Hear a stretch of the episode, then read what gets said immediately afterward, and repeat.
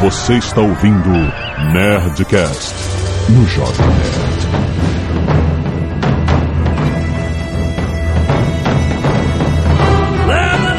Nerds! Aqui é o Xantão do Jovem Nerd e o dragão abre os seus olhos e diz: pensa rápido! Aqui é o JP, um personagem sempre em evolução. Que eu dar uma spoiler, quero saber quem tem dado em casa. Ah, puta velha. A Fraquíssima. velha? A velha tem dado em casa? Essa é boa. Aqui é Carlos Voltor e Rollmaster é pra caveira. Aqui é o Android e eu respeito as leis da física. Aqui é o Azagal e eu sempre pego ventriloquismo e equilibrar em corda bamba. Sim, nerds, estamos juntos para mais um Nerdcast de RPG. Olha só, nós temos muitos jogadores iniciados pelo último Nerdcast 251. Tu não vai usar nenhum termo gringo, tipo early players, alguma coisa assim? No, Ah, newbies, tá, newbies. Então, aí tem muita gente começando a jogar RPG agora e faz mais de um ano que a gente não faz o Nerdcast discutindo o RPG em si. Então, antes de a gente continuar a nossa aventura de RPG via podcast, vamos discutir com essa galera depois do e-mail. Programa de dicas de quem sabe. né? Exato. Canelada. Quanto querer que ele cantou? Quanto querer que ele cantou? Quanto querer que ele cantou?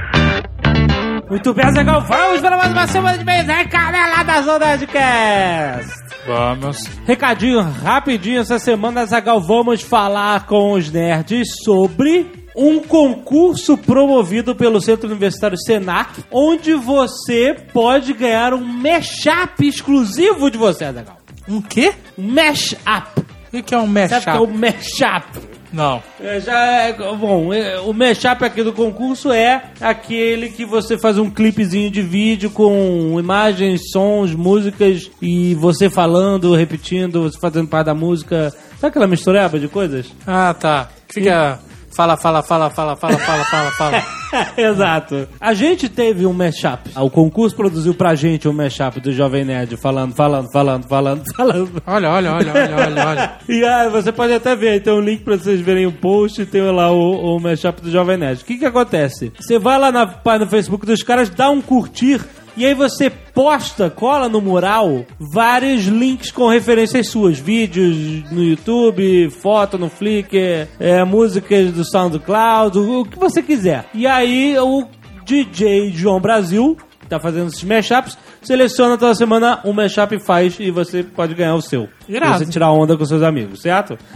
Ter o seu próprio mashup. O seu próprio mashup, tá? Tem também um aplicativo chamado Senac Connect, que você pode trocar ideias com futuros alunos de graduação do Centro Universitário Senac, ou falar com a galera que já está estudando lá, etc e tal. E, bom, vestibular também está aí, inscrições pro vestibular 2011 do Centro Universitário Senac até dia 19 de junho, aproveitando o recado, certo? Certo. Então, Facebook, curtir, mashup. Curtir, curtir, curtir, curtir, curtir, curtir, curtir. Azagal, e agora atenção, vamos dar o resultado do dia da toalha, Jovem Nerd. É isso aí, jovem, né? Quem participou, acho que foram mais de 200 fotos, e mais sei lá quantos vídeos. Muita gente mandando pedaço do seu dia da toalha, certo? Foi um recorde, né? Acho que foi o recorde de. de Foi, com certeza. foi? Com foi? certeza. A cada ano temos mais. E esse ano, mais uma vez, ultrapassou ano passado, que é muito bom, né? E, e aí, esse ano a gente falou, ó, vamos escolher um, que é o melhor de todos, e vamos dar quatro canecas da Net Store e 150 reais em créditos para ele comprar na Net Store, certo? Certo. E o vencedor, Azagal, foi o nosso querido arroba Luigi Show, Azagal. Nós Olha escolhemos o cara. Muitas pessoas mandaram vídeos legais e fotos legais, mas a gente escolheu o Luigi porque ele primeiro teve um trabalho com um vídeo, teve um. Não, uma, uma- pensou em fazer uma edição e tal, e pagou um mico inacreditável na barca. É, a edição nem fez tanta diferença. O que fez a, a, a diferença foi o mico.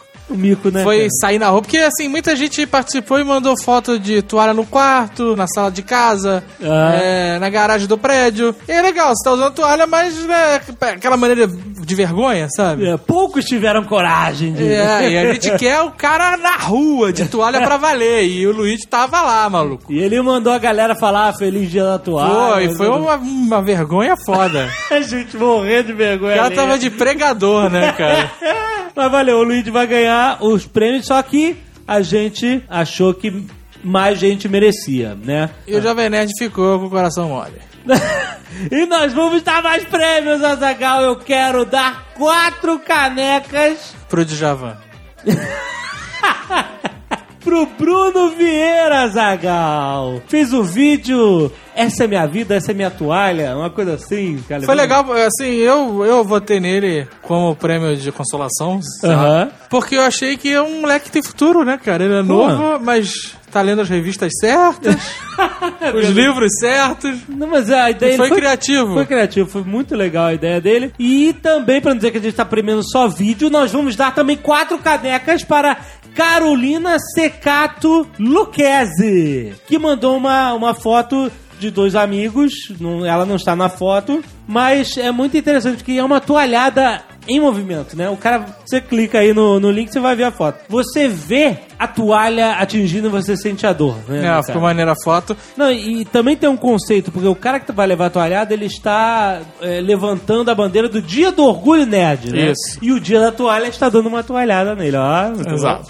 E além da Carolina, também ganhará um kit de quatro canecas o Wesley Francisco, que fez uma fantasia de Sub-Zero usando toalhas, cara. Foi muito criativo. Ficou Parabéns. muito legal, cara. Ficou muito legal mesmo. E galera, mas olha só, quem não ganhou é uma brincadeira. A gente tá dando prêmio aqui só de, né, de, de zoação, não é, não é uma promoção, né? O que Foi pra vale é incentivar, mas foi legal, assim, todo ano gente nova, mais gente participando, pessoas é, que participam todos os anos, Felipe Nardi tava lá de novo, não Ah, ganhou mais uma vez, não vale chorar.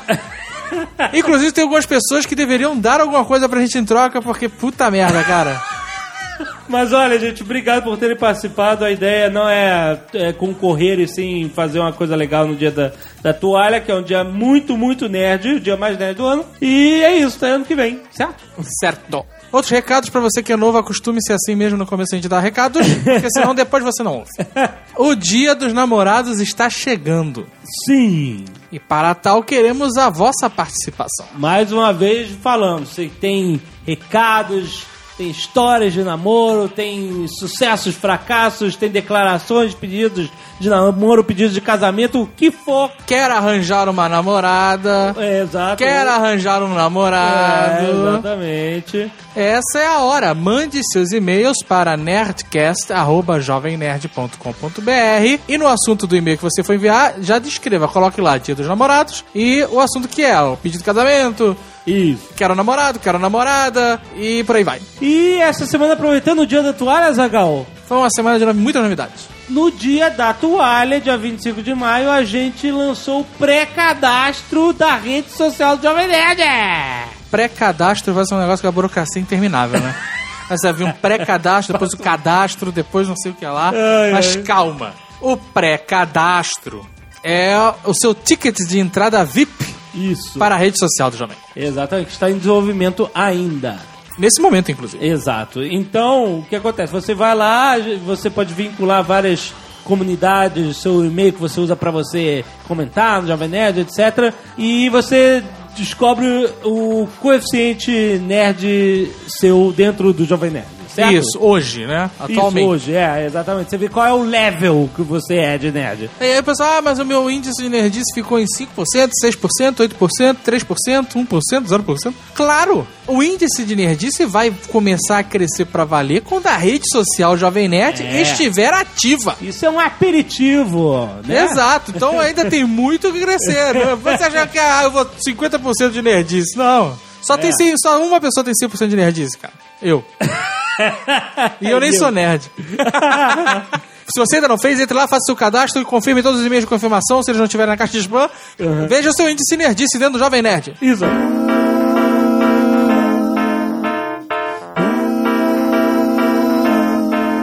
Pra finalizar, não menos importante, temos mais um lançamento na Nerd Store. Uh, Azaghal, que beleza. A camisa Don't Panic já está esgotada. Cara, Foi o quê? Uma semana esgotou? Foi muito rápido. Isso, impressionante, cara. Foi muito rápido, eram muitas camisas e foi muito rápido. Investidores fiquem de olho na gente.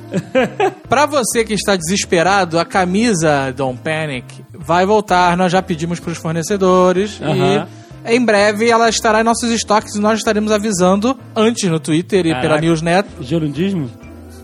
Mas o gerundismo não está errado. nós estaremos avisando. Primeiro, o gerundismo está correto.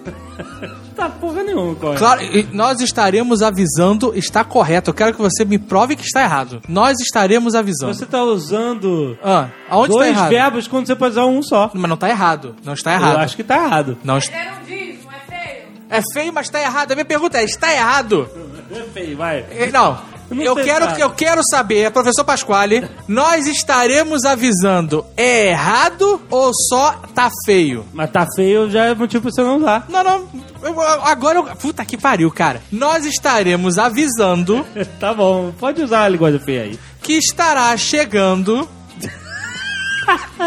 a camisa. Nós estaremos avisando através. Nós estaremos avisando, em primeiro lugar, através do Twitter e da newsletter, ao mesmo tempo, praticamente. Então esteja seguindo o Twitter da Nerd Store, esteja assinando a newsletter para saber antes. Correto, Para Jovem? estar sabendo antes. Para estar sabendo. Whatever. Mas não fique triste porque nós já temos uma nova camisa. Isso, Azagal acaba de chegar nos estoques da Nerd Office a camisa Chaotic Evil! Na verdade, nós estamos lançando a camisa Chaotic Evil. Caraca, muito bom a camisa que tem os grandes vilões. Exato, cara. É uma arte maneiríssima da Prips. E ela é uma mancha de maldade. Porra, você definiu muito bem. Eu sou bom, cara. Eu sou Uma bom. mancha de maldade. Então, cara, se você respeita os Chaotic Evils, essa é a sua camisa. E ó, reposição da Nerd Vader, pra quem gosta, pra quem tá sentindo falta, pra quem pediu, nerdstore.com.br. Compre antes que acabe, hein? Lembra da Don't Panic. Esteja comprando antes que acabe.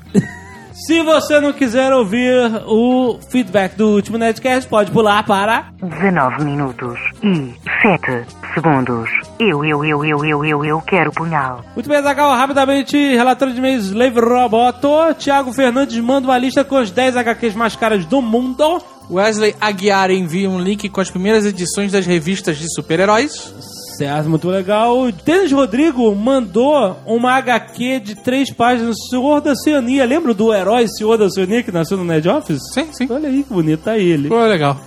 Além disso, Vinícius Gressana manda ilustração de Alotone Azagal no dia da toalha. Ficou legal. Clique. Que beleza. Ficou bizarro, mas ficou bom. E o Kleber envia sua homenagem ao Nerdcast 251. Eu acho que ele modelou em 3D um personagem do Carlos Voltor, é isso? É, não ficou. Eu acho que podia dar uma melhorada. Ficou maneiro a modelagem. maneiro. Ficou maneira. O que, que você pretende fazer com isso? O que, que ele pretende? Um Não action sei. figure? Não sei, não sei. Eu acho que dá pra aperfeiçoar, tá maneiro, mas dá pra botar barba, dá pra botar umas Ah, paradas, é. né? Não, tá maneiro. Menos almofadinha. Primeiro e-mail, Renan, 23 anos, designer gráfico Porto Alegre, Rio Grande do Sul. Fala, galerinha nerd. Nunca fui chegado em quadrinhos, mas agora mais velha que passei a me interessar mais. E dando uma lida em sites gringos, cheguei nessa intrigante questão sobre os policiais que aparecem em diversas edições, tanto em quadrinhos da Marvel como da DC. Lembrando que eles aparecem em histórias diferentes, publicados por editoras diferentes e feitos por ilustradores diferentes. Como assim, os policiais? Cara, eu já vi essa parada. Não são policiais. Ah. São dois personagens que Ah. aparecem constantemente em várias revistas de quadrinhos diferentes, cara. Ah, são policiais específicos. São os caras, esse ruivinho e o outro, tá vendo? Ah. Eles aparecem, ó, eles aparecem como em várias situações. Homem-Aranha, revista do Batman, Super-Homem. Caraca, então um easter egg entre os artistas. E é eles isso? aparecem aqui, ó. Esses aqui nem são policiais. Mas são os caras, Mas são os caras de cavanhaque ruivo. que maneiro. em várias revistas, com vários estilos, vários personagens. Aqui os caras, outra roupa. Caraca, maluco. Aqui de turistas. Que irado. Eu já tinha visto essa parada assim. É um easter egg, cara. É uma parada interna. Fabrício Vaz, 30 anos, projetista gráfico. Porto Alegre, Rio Grande do Sul. Muito estranho o Nerdcast sem o nosso Rei Troll. Vai fazer o quê? né? Que eu dei, tinha testado, aproveitei. Todo, todo cara que trabalha na empresa faz. Você não faria isso se você tivesse um testado? Você não passaria a oportunidade? Eu passei a oportunidade. Jovem Nerd falou tanto que quase absorveu os participantes. Ainda bem que ele não entrou no modo Faustão. O objetivo deste e-mail é um só: divulgar para os nerds esse excelente documentário Stan Lee Mutants, Monsters and Marvels, onde Kevin Smith, ele fez a piadinha dizendo que era jovem nerd, conversa com a lenda Stan Lee sobre sua carreira, incluindo o método de criação da Marvel, criado por ele, e alguns extras, como uma entrevista com a esposa dele, Joan, que tem uma dentadura agressiva, dizendo. Aí ele manda o link, que tá aí, pro YouTube e pro MDB. Ainda no assunto, vocês sabiam, diz ele, que essa rivalidade entre a Marvel e a DC foi ideia do Stan Lee? Na entrevista, ele conta isso, tem um capítulo sobre isso. Nossa. E ele deu uma resumidaça aqui, ficou de parabéns, que esse é um capítulo inteiro, um mega resumo. Stan Lee e Carmine Infantino que era o diretor da DC, se encontravam regularmente num bar para conversar. E numa oportunidade, o Stan Lee sugeriu que ambas as editoras competissem abertamente pela atenção dos leitores, com o intuito de atrair mais fãs. E a parada funcionou. Num mês, a Marvel fazia uma capa com muitos balões de diálogos e a DC copiava. No mês seguinte, os balões sumiam. Depois a DC botava uma cor predominante na capa e a Marvel copiava e ela voltava a mudar no mês posterior. Eu não sei como isso fez crescer as vendas, mas parabéns, né? Whatever, né, cara? Tudo bem, né, cara? Se ele tá dizendo, a gente acredita, né, cara? Felipe Falconeri, 23 anos, estudante de Fortaleza, Ceará. Manda esse e-mail para corrigir a incorreta correção do Azagal sobre por que dos X-Men serem odiados e o Quarteto Fantástico não. A questão de estar ou não sob controle é secundária. Afinal, nada garante que o quarteto estará sempre sob controle. Ou vocês conseguem olhar para a cara do coisa e acreditar que ele nunca vai ter um dia de fúria por causa da sua condição e colocar metade da cidade abaixo. O grande problema dos X-Men é que eles não são humanos. Ou ao menos grande parte da população não os vê como tal. Os outros heróis são seres humanos que carregam alguma condição especial em virtude de um acidente ou coisa do tipo. Ou os mutantes são uma nova raça que de repente apareceu na Terra e que tem totais condições de sobrepujar a nossa. É natural que desperte medo da, ma- da maioria. Não faz sentido isso, cara. Não faz sentido pelo seguinte, você. Não, parece. Um cara super poderoso na rua e fala assim: vem cá, você nasceu com superpoder ou você ganhou com um acidente? Ah, a questão não é essa, e não foi isso que eu falei no vídeo. Os X-Men são humanos, são uma evolução da raça humana. Eles não são alienígenas, são É. Eles não estão. Os X-Men, todos os mutantes, no caso. Eles são a próxima etapa na cadeia evolutiva. É isso que diz a revista. A questão que eu falei é a seguinte: o Quarteto Fantástico era um grupo de cientistas, heróis, astronautas, o que seja, que estavam indo para o espaço numa missão. E aí, em condições impossíveis de serem replicadas, se transformaram em super-heróis. Então, não vai acontecer de ter uma raça de quartetos fantásticos, porque eram condições muito específicas. O que eu falo e o ódio que os mutantes causam é o seguinte: você não sabe da onde vem o mutante, por isso que eles não, por isso que eles são, são incontroláveis. Não é, ah, eu estou sob controle do governo ou não. É porque o mutante pode aparecer em qualquer lugar, de qualquer lado. Então você não consegue identificar um mutante. Esse é o Então, problema. É porque o quarteto é famoso. Os caras eram famosos. Exato, porque E eles o- eram heróis, astronautas, cientistas, estavam na mídia. Então, mas o, o Demolidor, que não é, o cara não era famoso nem nada, e ninguém conhece a identidade dele, podem achar que o cara é um mutante. E a questão sabe. dos mutantes nos X-Men é muito, é muito pior. Eles querem que todos os mutantes se cadastrem, porque o medo do cara é ele tá trabalhando num projeto secreto do governo, ou até não, no trabalho corriqueiro dele, e tem um mutante do lado que consiga ler mente. É isso aí, é isso aí. Entendeu? É bem isso. Essa é a questão dos mutantes. é simples. Aí ele continua. Aliás, é fácil para os leitores ver a população como vilã dessa história, já que os X-Men são tudo gente boa. Mas imagine só, no mundo real, se começasse a pipocar gente voando, soltando laser. É, foi isso que você falou. E, aqui- e não são só os X-Men que são marginalizados, como todos os mutantes. Você tá falando besteira, meu querido, porque você é muito novo, tem que ler mais quadrinhos. Não, todos os mutantes, tá certo. É porque ele fala X-Men, são todos os mutantes. Você tem os Morlocks, são mutantes que vivem escondidos e marginalizados. Exatamente. Tem os mutantes vilões também, que, porra, não são gente boa. Exato. Mas são Jorge Maneiro.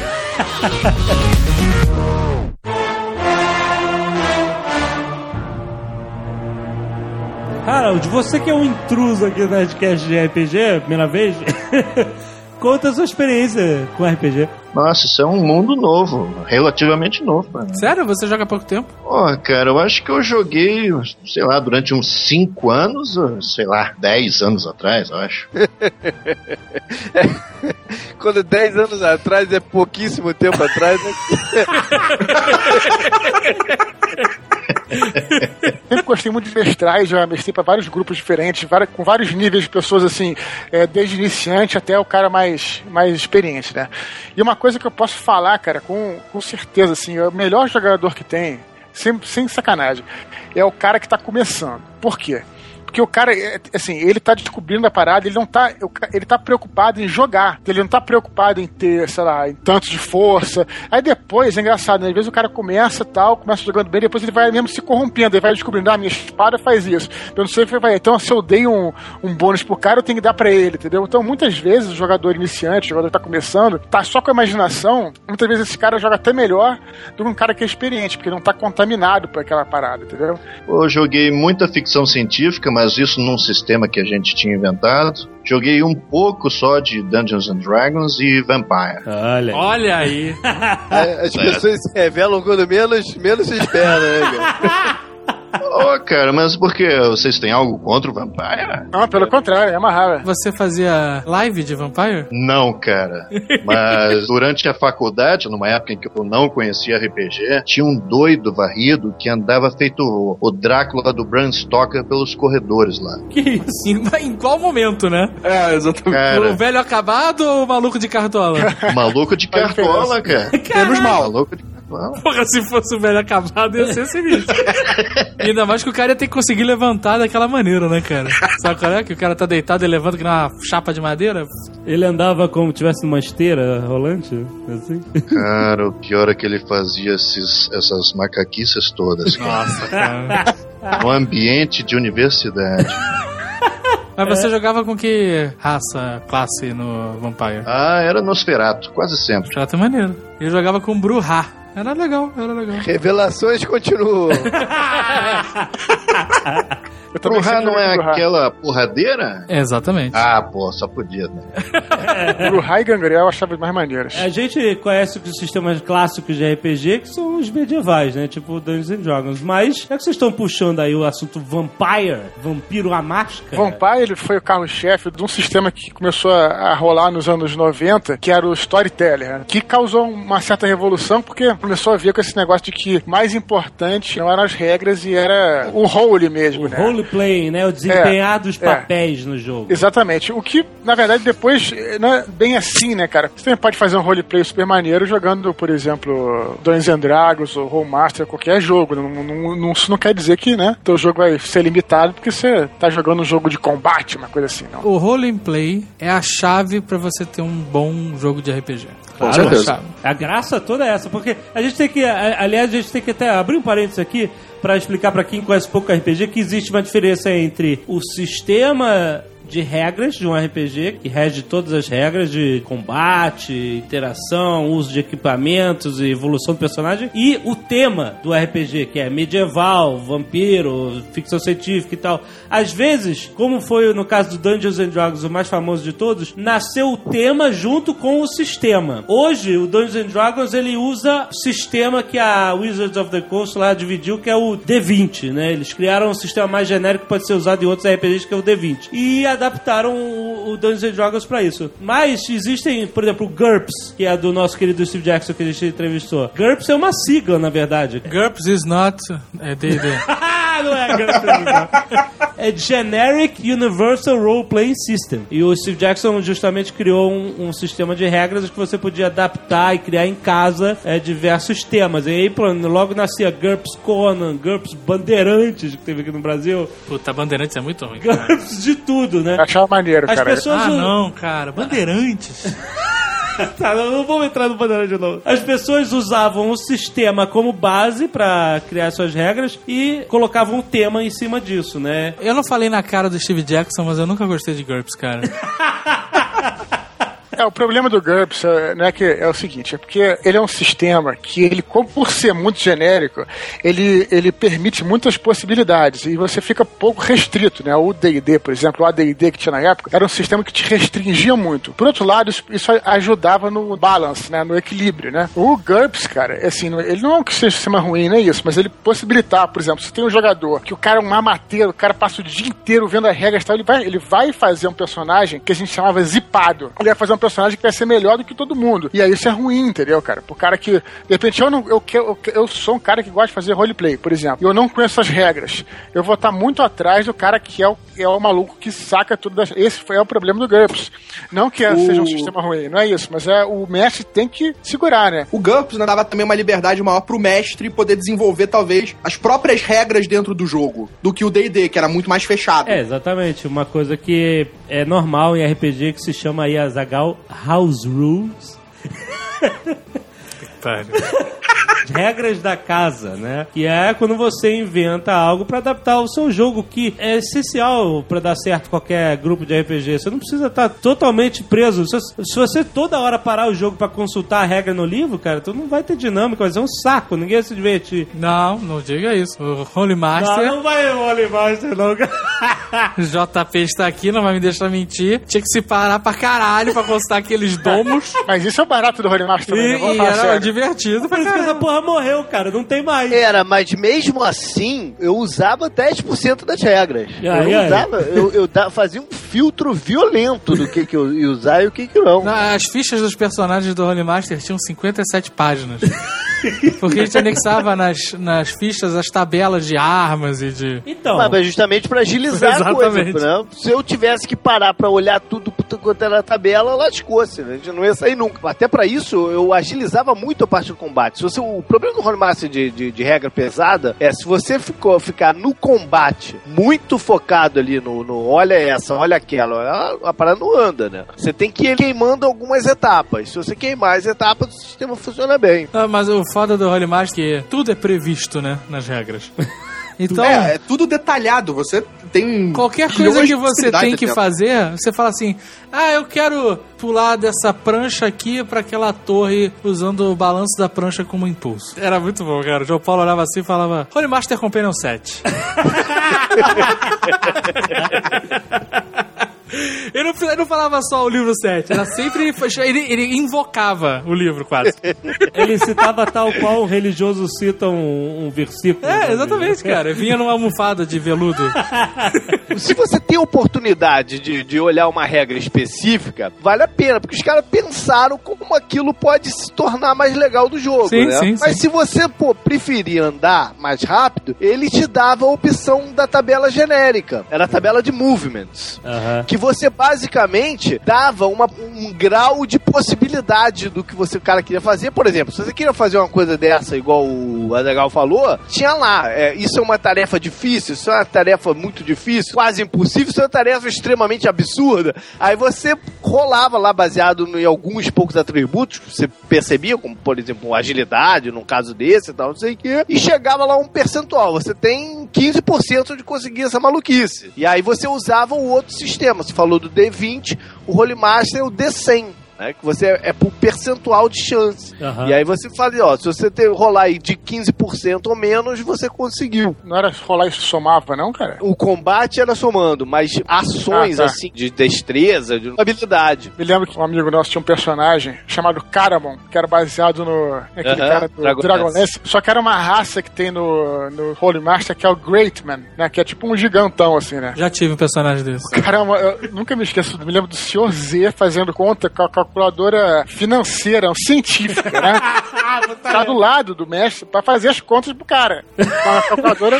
E aí o Mas cara isso é um lá. exagero, cara. Aí o cara, É um exagero. eu sei. Mas, mas o JP usava uma calculadora caprichada também, mano. Eu, por acaso, também cara- usava uma financeira porque é que eu tinha, porra. O cara rolou o D100, aí somou com o OB dele, que é o Offensive Bônus. Aí o, o, o Sr. Z virou pra mim, mostrou a calculadora e falou assim: ó. Esse é o OB do Caramon. Não manifeste nenhuma reação. Como eu me lembro, cara, até hoje, 555 o OB do cara. o ataque dele. No ataque você somava, por exemplo, o número de habilidade do cara, que vamos dizer, era 70. O cara tinha 70 pontos de habilidade no uso da espada. Ele evoluiu pra chegar nesse número. Tem bônus de arma mágica, por exemplo. Se você tá com o cara pelas costas, aí você ganha uma, ganhava mais 30. Isso, isso, isso. Ou Você pode cara- abrir o dado também, esse cara é maneiro, né? Ah, Você abriu o dado quando você tirava do 96 pra cima. Abrir o dado era, era um momento de glória. Foi o que eu consegui fazer naquela aventura do JP. Aqui, pô, abriu o dado quase que, pô, duas a cada três ataques. Aí. Aí você somava o resultado da segunda rolada de dado à primeira e aos teus bônus, e aí diminuía do, da, da capacidade defensiva do indivíduo. E é engraçado porque a tabela de ataque vai até 150. E normalmente você estoura a tabela, né, cara? Aí tinha um compênio que te dizia o que fazer quando estourava a, a tabela. Que pariu, cara. Aí dava uma espada desse um crítico de slash, que era de corte. Quando você estourava a, a tabela, ela dava o crítico de slash mais um de crush, que além de cortar, ela tinha arrebentado algum osso, entendeu? No corte. Aí você cara. rolava, eram os críticos, por exemplo. Ah, o cara cortou na perna do cara. Eu, na verdade, já dava o resultado final. Eu não falava pro cara, o teu número foi cento e tal. Cortou o cara assim e tal. Ele agora tá sangrando e não sei quem, tá perdendo por sangramento, sei lá, três hits por round e tal. é, isso. Não, e é engraçado porque você tinha uma espada, mas você dificilmente dava um, um slash, né, cara? Ou um puncture. Na, assim, na maior parte dos casos, ainda mais quando você é no nível baixo, os seus danos são de crush. Na época a gente ficava frustrado. Caralho, essa porra da espada não corta. A gente ficava falando que só batia de lado com a espada, aquele raquete. E, mas não, é que o cara tava de armadura, né? Então o impacto da espada na armadura não cortava o cara, mas quebrava. Olha aí os termos em inglês, vai se foder. Um slash, um puncture, um crush, puta que pariu.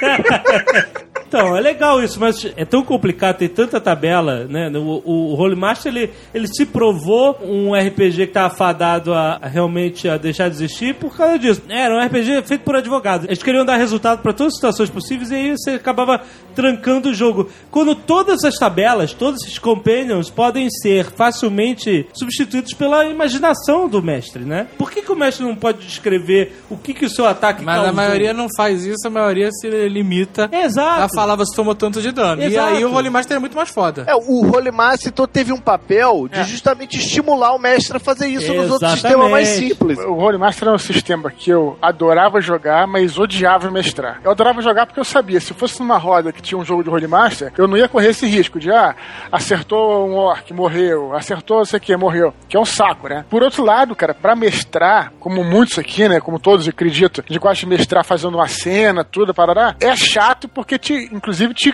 corta essa parada de você poder inventar a história e tudo, entendeu? Então é, é- tem esse lado bom e o lado ruim, né? Quando eu jogava, nossa, a interpretação, sinceramente, era 90% da coisa. Porque se você agisse intempestivamente, falando um monte de grosseria na cara do rei, por exemplo, isso com certeza te dava tanto, te causava tanto mal no jogo que você praticamente perdia o personagem. O importante mesmo era a interpretação, cara. E era a parte mais interessante. Não importava se você matava o orc lá em duas rodadas. Isso não interessava pra gente. Isso varia de grupo pra grupo. Como eu falei, o jogo sem roleplay é chato, né? Mas a satisfação de você matar o cara também é foda.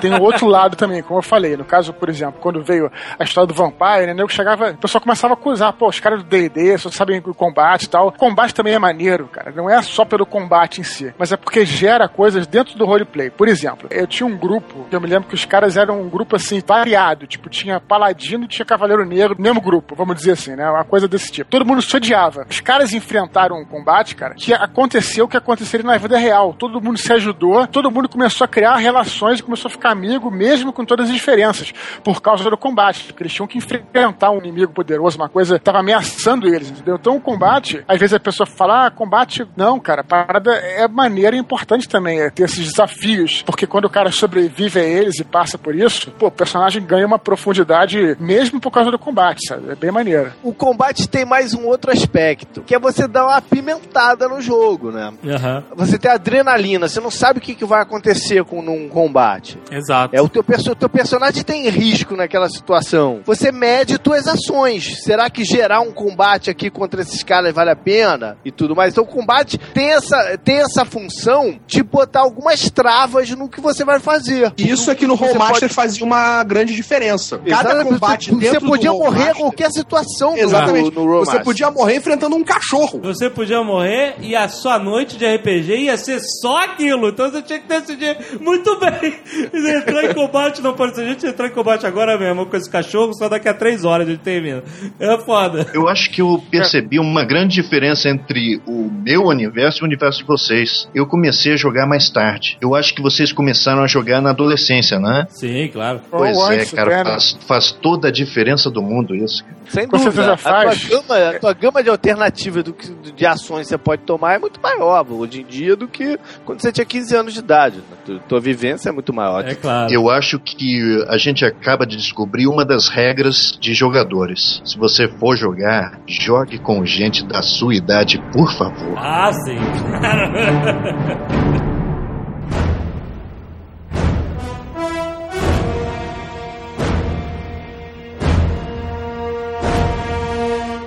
Eu quero deixar registrado aqui que eu acho que jogar com D100 é muito mais foda do que jogar com D20. tá bom. Tô salvo. Sério, cara, é muito mais maneiro. Você jogar dois dados e sempre falar, a dezena é esse. A melhor parada do D100 é quando tu rola o D100. Não um D100, um bolo de chiclete. Na... São dois dados de 10. O primeiro dado dá zero, você fala, pô, agora já era. E o segundo dá zero, e puta, isso é emoção. Aí é épico. Aí. Pô, é aí é épico mesmo. 0, 0 em 2D10 é 100, né? Então, porra. A gente tinha uma regra que se saísse meia-meia, o cara tinha que jogar uma terceira vez. Um terceiro dado. E se saísse um outro meia e rolasse um meia, meia, meia, É. ia aparecer um demônio, ia ser conjurado do nada e ia matar todo mundo. Essa era, cara, isso deixava o jogo mega tenso, cara. Era foda.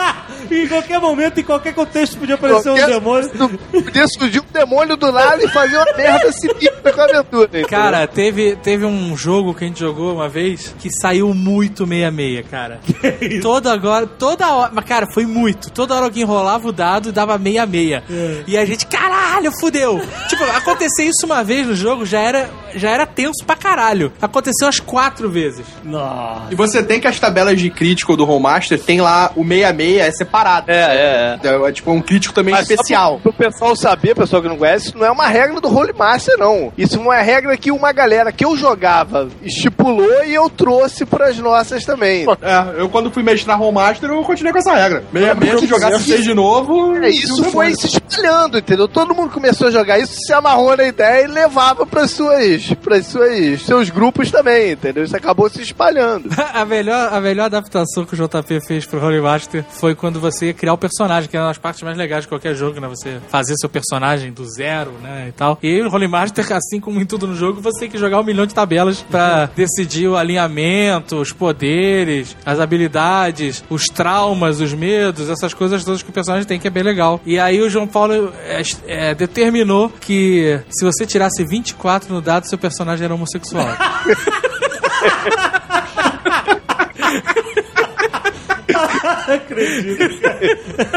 Tem um compêndio de internet do, do AD&D que é só sobre sexo. Com rolada de sexo pra você fazer. Aí. Depois falou Do AD&D aqui. Depois falou do Holy Master. Mas é o seguinte, isso era opcional. E aí, é, eu gostava que os personagens tivessem características um pouco diferentes do normal. Claro, Se você deixa falando, dizer como é que ele vai ser o personagem dele, ou o cara vai ser extremamente extrovertido, ou o cara vai ser tímido. E não foge muito disso, entendeu? Aham, aham. Então, tinha lá umas, umas sugestões de como aplicar características de personalidade, de, de traumas, de. é, por exemplo, o cara, pô, rolou lá que tinha fobia à aranha. Isso era Então, foda quando- no Holy Master. Quando o cara fosse criar o background dele, ele, ele, ele montava que na infância dele, de repente, ele teve que comer, participou de um No Limite, teve que comer aranha, sei lá, entendeu? O cara tentava montar de alguma forma que aquela fobia entrasse, tivesse uma razão de ser. entendeu? Isso eu gostava muito, cara, porque isso faz você aprender a jogar o roleplay, você ter que ter essas paradas. Eu, cara, quanto mais escroto fosse o personagem, com fobia, com trauma, com não sei o que lá, pra mim melhor era, cara. Cara, o tem que- personagem do, Tchau. do Bruno era delusional. Então ele se achava o cara mais bonito do mundo, o cara não sei o que. E isso, isso impactava no jogo. Porque ele tinha que, em certas situações, se apresentar dessa forma, como se ele fosse o maioral, não sei o que. Sacou? Então ele entrava num- numa taverna e tinha que, ele tinha que se portar dessa forma. Aham. De que chegasse lá, dava tapa na mesa, passava a mão na bunda da mulher, entendeu? Porque ele se sentia, pô, mais poderoso, entendeu? Do que os outros. Não, mas é o seguinte, eu acho que é um grande prazer quando o mestre pega o jogador fazendo merda em relação ao histórico do seu personagem. Exato. Teve um- E eu tinha uma penalidade quando isso acontecia. Teve uma vez que eu tava jogando Vampire, que nós todos éramos vampiros, e aí tínhamos que estávamos perseguindo um inimigo que estava dentro de um prédio. Aí a gente foi subindo andar por andar, né? Procurando por ele. Um dos jogadores na mesa, que não eu, entrou numa sala, metendo o pé na porta, e o que que ele viu? Um monte de cadáveres presos assim pelos tornozelos, né? Aham. Cadáver já apodrecendo, um monte de sangue no chão, uma cena dantesca, né? Parecia que tinham sido É um canibalizados. banquete, né? Um banquete, né, cara? Sim. E aí o, me- o mestre olhou assim pro jogador e falou: O que, que você vai fazer? Você viu essa cena, o que, que você vai fazer? Ah, eu vou. Tem alguma cadeira assim no ambiente? É, tem uma cadeira ali no canto. O que, que, que você vai fazer com a cadeira? Ah, eu vou pegar essa cadeira, já que eu não tenho arma, vou arrebentar no chão, pegar um uma das pernas e vou, vou, vou me armar agora. Beleza, faça então. E aí o cara fez tal. E aí o que você vai fazer em seguida? Ah, vou sair da sala, vou continuar a minha procura. E aí nesse instante o mestre fala: Pera lá, qual é o seu caminho? Pra quem não jogou Vampire, tem uma parte que se chama o seu caminho né, na ficha. O Uhum. caminho define se você é, é do bem ou é do mal, entende? E é, esse caminho ele, ele define meio que a personalidade. É uma, uma, uma forma de alinhamento. E, e aí o que aconteceu? O cara olhou para a própria ficha e disse: Ah, o meu caminho é da humanidade. O caminho da humanidade, isso faz com que o vampiro ele tente, por todos os meios, sei lá, tomar sangue de rato, de coruja, que seja. Aham. Mas ele evita ao máximo ah, o sangue humano e ele é protetor, digamos assim, né, da humanidade. Eu posso estar errando em algum contexto, né, mas é que faz tempo. E Aham. aí o que que o, o mestre fez? Tire ponto de humanidade. Você agora foi penalizado. E claro. Isso causou um clima tenso na sala. O jogo já estava tenso, mas agora a mesa ficou tensa. Aham. Aí logo em seguida eu também estava como personagem ali e caçando né, esse inimigo em comum e acabei entrando na mesma sala. Aí o, o mestre olhou para mim e falou: E aí, o que é que você vai fazer? E era um bom mestre, sabe? Porque você tinha medo do que ia acontecer se você fizesse alguma bobagem. Aham. Pô, o cara que usava eu- um, um tom de voz desse tem bom mestre. Aí eu olhei o meu caminho e vi que também era de humanidade. Eu tinha que, portanto, reagir à cena, né? Sim. Aí eu falei pro mestre: Ah, meu Deus, eu me prostrei ao chão e comecei a chorar. Aí o mestre falou assim: Ah, você chorou? Puta Tire ponto de sangue, por favor. Porra! Tá de sacanagem. Tirou ponto de sangue, eu me fodi de qualquer maneira. Né? Isso é que é o mestre bom, pô. E você tem que Com respeitar, certeza, tem que respeitar certeza. o seu personagem, tem que respeitar a situação em que o seu personagem tá. É, ali, a ideia do jogo é que você interprete. É um jogo de tem que- interpretação de Na papéis. verdade, o, É o nome do RPG, jogo. É, o RPG é quase uma peça de teatro. É você interpretar um personagem. Você vai criar, desenvolver e interpretar aquele personagem que você criou. Isso é muito mais divertido do que o mero combate. É por- O combate serve como, como o JP falou, pra apimentar o negócio, pra temperar. É por isso que provavelmente o melhor jogo que teve foi um jogo que, que não foi bem aceito, apesar dele ser excelente. cara. Os melhores jogos, jogos que eu já joguei, que é o dessa linha do Vampire, que é o Wraith. Já, já ouviram falar do Wraith? Que é pra você jogar com o espectro. Você já morreu, você joga com fantasma. Só que o jogo é tipo assim, você imagina o Ghost, né, do outro lado da vida, aquele filme. Agora tu imagina uma versão pesada do Ghost. Tipo assim, você é um fantasma, cara. Tá ainda na Terra por algum motivo que te prende aqui, entendeu? Aham. Uma coisa bem pesada, alguma coisa, que- alguma coisa que você fez, você morreu de forma sinistra, suicídio, drogas, qualquer coisa assim, entendeu? E alguém, alguém te matou, então é um jogo e você tá sempre tentando, e a parada maneira desse jogo é irado, que chama assim Wraith the Oblivion, né? Que é o esquecimento. Você tá lutando, você, tá- você luta contra o esquecimento. E as regras são muito fodas, cara. Que as regras elas se encaixam pra isso. Por exemplo, você tem uma parada chamada Legacy, que é o legado que você deixou. Se tiver cinco pontinhos, por exemplo, tu é, vamos dizer, Albert Einstein, né? Que é cara que é lembrado até hoje. Tem um ponto, você tem um, sei lá, tem uma, uma coisa tua escondida que as pessoas passam e, e você, então, tem que ficar lutando contra isso pra resolver os seus problemas. Então, cara, é um jogo irado. Agora, não é um jogo pra tu jogar todo dia, não é um jogo que tu vai se divertir, entendeu? É um jogo pra sentar no clima, assim. Então, Até porque falou, é capaz de ficar deprimido, cara. É aí que tá Total, aquele. cara, aí, total, é- porra. aí é que mora o problema É, do, do- da fama que se gerou em cima do storyteller, né? Que todo assassinato que, com rituais. O cara tem um livro de Vampire, tem um livro de Wrath, tem alguns desses livros em casa. Só pra fuder com RPG. É, mas aí é porque o cara tava nessa vibe e foi procurar um negócio bizarro. Você pode encarar de várias formas diferentes, né? O Dudu encarou como, como uma forma diferente de interpretar, mas pode ser que o cara que esteja deprimido encare como qualquer outra porra que vai dar merda. Não, e vou te falar uma parada, parada sinistra. O dia, o dia que a gente jogou Wraith, a gente jogou de noite, olha só essa história. E o mestre falou assim: olha só, à meia-noite, porque o jogo tinha começado às 8 da noite, à meia-noite vai acontecer alguma coisa no jogo. Aí, meu irmão, sem sacanagem, deu meia-noite, tocou a campainha da casa. Caralho! Juro. Aí a gente virou pra ele e falou assim: O que, que você tá planejando? E o maluco, também não sei, que, que- cara, o cara não sabia, cara. Aí o nego foi atender a porta, ele pegou garrafa pet pra usar como. Garrafa pet vazia, cara, pra usar como. Como água.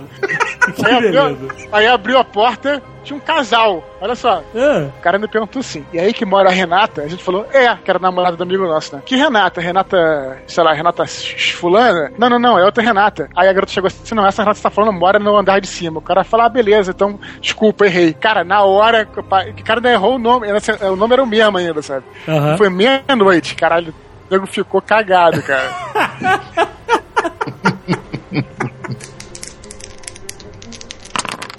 Falar em jogo sobrenatural, tinha um que, como é que chamava? Era 1800 e... 1809. 1890, que era irado, né, cara? É, pra quem gosta dessa eh, tramas de terror e tal. Então, cara, em 1890 era um, foi um jogo foda, irado, que foi lançado sobre o selo Ravenloft, do D- do- do AD&D. Exatamente, é, mas ele, mas ele, que tá, mas, ele, mas ele não era no mundo de Ravenloft, é porque Ravenloft era considerado um selo de terror.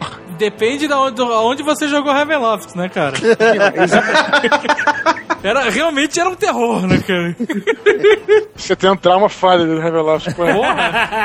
Era o clima do, do, do filme do Drácula, do Bram Stoker, sabe aquela parada? Era o Drácula misturado com Sherlock Holmes, aquela... Então era muito maneiro, cara. Era um, era um terror, era na Terra e no século XIX, do fim do século XIX. Pô, muito maneiro, cara. Eu joguei, Jogaço. eu joguei 1890 com Amigo Imaginário e, e Sr. K, né? E todos os personagens do Sr. K, por mais diferentes que eles sejam, eles são samurais, sabe? então ele tinha um menino, olha isso, ele tinha um menino índio médium, mas que se comportava como um samurai. Eu tinha um fotógrafo da polícia, alcoólatra, que era médium e não sabia. Olha. Era foda o personagem, cara. Era muito maneiro. Andava com aquelas máquinas gigantes de foto, sabe? Ia fo- fotografar os corpos, o caralho começava a ter ataque. E recebia santo e o cacete. Não, o amigo imaginário é, é o mestre de. de, de- Era, de- cara, era legal jogar, cara. Porque o meu personagem entrava no lugar e eu não sabia se eu ia pirar foda ou continuar normal. Eu joguei uma versão desse 1890 que também foi muito foda. Que era uma coisa misturada assim com tecnologia, uma coisa meio steampunk. Ah. Que ficou muito maneiro também. O maneiro do, do 1890 era uma parada que, que é o seguinte: ele é um jogo de terror, só que ele não era tão mortal. Porque ele, assim, ele era mortal, mas ele não era tão mortal quanto o Cthulhu. Então tu conseguia fazer uma, uma, uma, uma como eu tô dizendo, uma semi-aventura de terror mesmo, entendeu? Como tudo, é como se fosse um, aqueles caras, Quincy Morris, aqueles caras todos do, do Drácula de Branco que vão atrás do Drácula mesmo, se fodem, morrem, beleza, mas conseguem reagir, né? O Cthulhu já tu não pode fazer se tu der um passo, tu fica maluco, né? O que é maneiro também, né? É, eu não sei se isso já aconteceu com vocês, mas é, alguém aqui já teve que interpretar, sei lá, o capitão de uma nave estelar, por exemplo. Eu não. o, o oficial comandante da nave. Nossa, cara, isso é, é muito ruim, cara. É, é- você fica assim, bananado. Você não consegue simplesmente jogar. É muito ruim quando você é jogado já numa posição de comando dentro do, do jogo. Isso já me aconteceu uma vez e, olha, Houve motim a bordo. Só pra vocês terem uma ideia. Aliás, foi, foi porra, o mestre nesse instante, o cara teve assim uma ideia sensacional. Porque o jogo tava tava rolando ali, mas não tinha nada a ver com a história que ele tinha criado, né? O, um colega meu, um, um, um amigo meu na mesa, ele era o meu subalterno. Isso também nunca dá certo, cara. Essa coisa de, de, de hierarquizar os jogadores, acho que não dá muito certo. Porque o cara é, é, não obedecia as minhas ordens. A primeira vez, tudo bem, não, eu fingia que não tinha visto. A segunda também, fingi, é, é, tá, ele já me conhece há algum tempo. Na terceira vez, me encheu o saco aquilo. Aham. Aí eu mandei prender o meu suboficial. Ó, claro. Prenda esse homem. Aí o, o jogador, não, meu amigo, ficou todo ofendido. né? Porra, cara, porra, cara. não, é, vai, vai pro Chilindró, cara. Você só tá falando merda aí, cara. Vai buscar. Aí o cara foi pro Chilindró, numa nave espacial mesmo. Aí o mestre, né, pra dar vantagem iguais, outra, outra, outro bom exemplo de bom mestre. O que que ele fez? Ele fez com que alguns é, oficiais da nave fossem simpáticos ao meu subcomandante. E aí o que aconteceu? O motim. O cara foi solto da prisão. O que que o mestre fez no mesmo instante? Ele puxou uma folha, desenhou assim uma nave bem rústica e começou a fazer divisão na nave, cara. Ó, aqui é a sala das máquinas, aqui é a sala da munição, aqui é a cozinha, aqui é a estufa, aqui é sei lá o que, aqui é a pista de, de decolagem, pouso, decolagem, aqui é a ponte de comando. E aí no dado ele foi julgando e foi dizendo: aqui é o time A, aqui é o time B, aqui é o time A, aqui é o time B. Que legal. Ele dividiu a nave, cara, foi sensacional. Motim sendo combatido de ala em ala. E é legal que a, a aventura passou a ser motivada pela interação entre os próprios jogadores, né? E não só o, não o que o, o mestre tinha planejado. Né?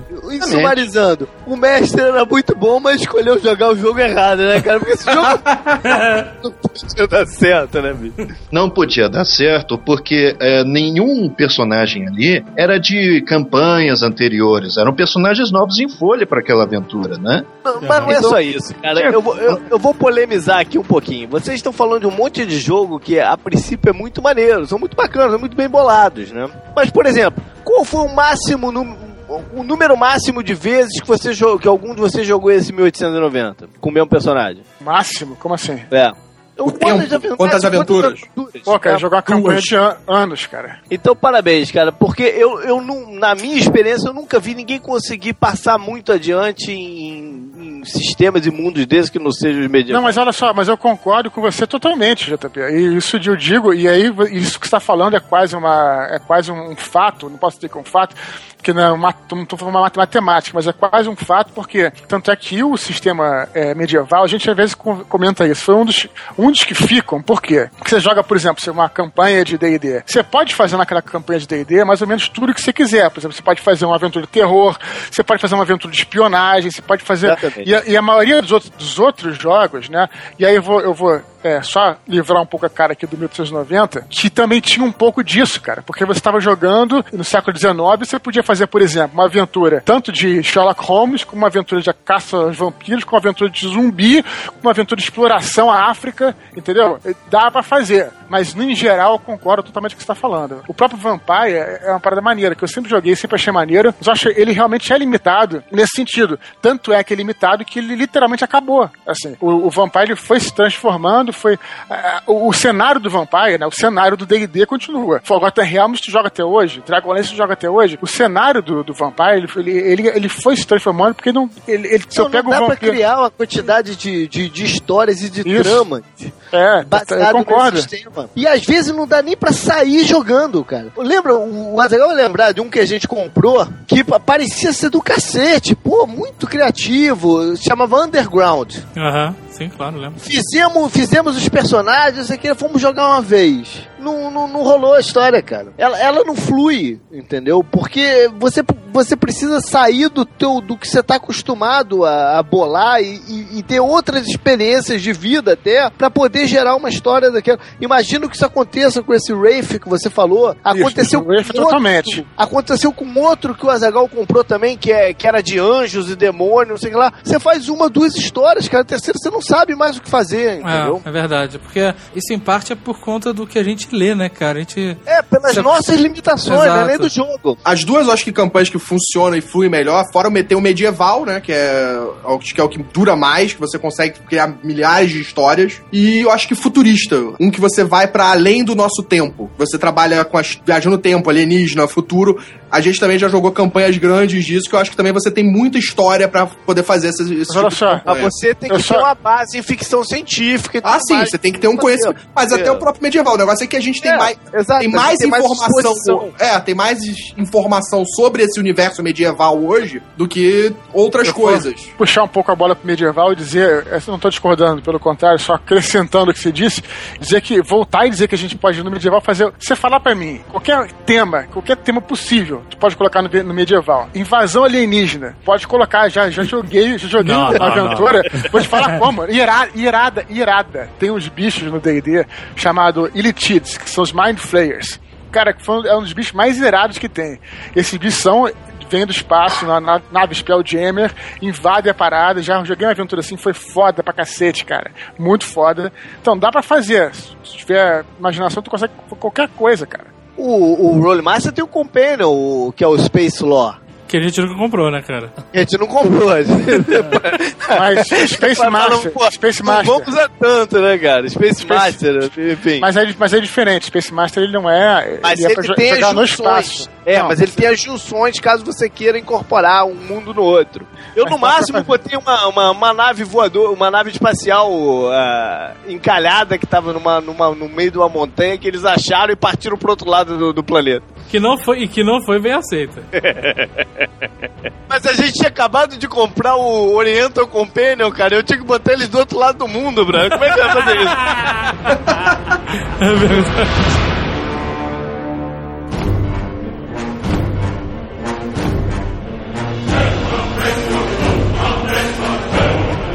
Existe um problema que o mestre sempre tem que lidar quando os jogadores começam a se engalfinhar.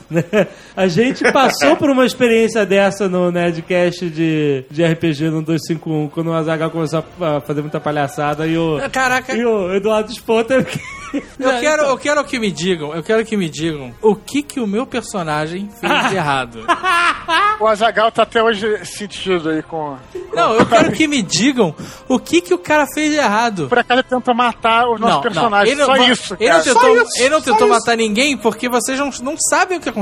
Ah, a única cara. coisa que, você, que os personagens de vocês sabem é que ele falou: essa porta não tem armadilha, vai. A gente rolou Sense Mode, cara. Mas vocês não sentiram nada, não sentiram nada. Você falou, ah, essa porta não tem armadilha. Aí, aí tinha armadilha. Não, mas, porra, é, as pessoas são falhas, né, cara? O cara falhou. o Eduardo não acertou nenhum golpe na aventura e ninguém ficou penalizando ele por isso. Acertei no final, acertei no final. Acertei um no final que valeu. Numa aventura normal, essa situação ela poderia mudar toda a cara da aventura, né? Ali, na- quando a gente tava jogando, as coisas tinham que acontecer mais rápidas e tal. Tentamos consertar o negócio de alguma forma. Mas. Não tentaram nada. O personagem usou o ventriloquismo, ventrilo, ventriloquismo e salvou o dia, cara. Essa porra Essa desse ventriloquismo, ele é muito útil, sempre, cara. Olha, se você vai fazer um personagem de RPG, você sempre pega se equilibrar em corda bamba. É uma parada que você nunca sabe quando você vai precisar de uma porra dessa. E ventriloquismo, cara. Ventriloquismo é essencial pra qualquer pessoa. Ladrão, principalmente, cara. Eu fiz uma última aventura que mostrou o quão importante é pros personagens também aprenderem swimming. A nadar. E aí? Só isso? Olha a importância. Pra não se afogarem, porra. Eles, exatamente, eles tinham que atravessar um rio. Ninguém sabia nadar. Puta que pariu. As regras, né, cara, que tem que ser usado bom senso. Foi uma parada engraçada que uma vez aconteceu comigo também. Os caras tinham que atravessar o rio, tinha uma, tinha uma armadura pesada, só que não adiantava os caras tirarem porque os caras não, não sabiam nadar.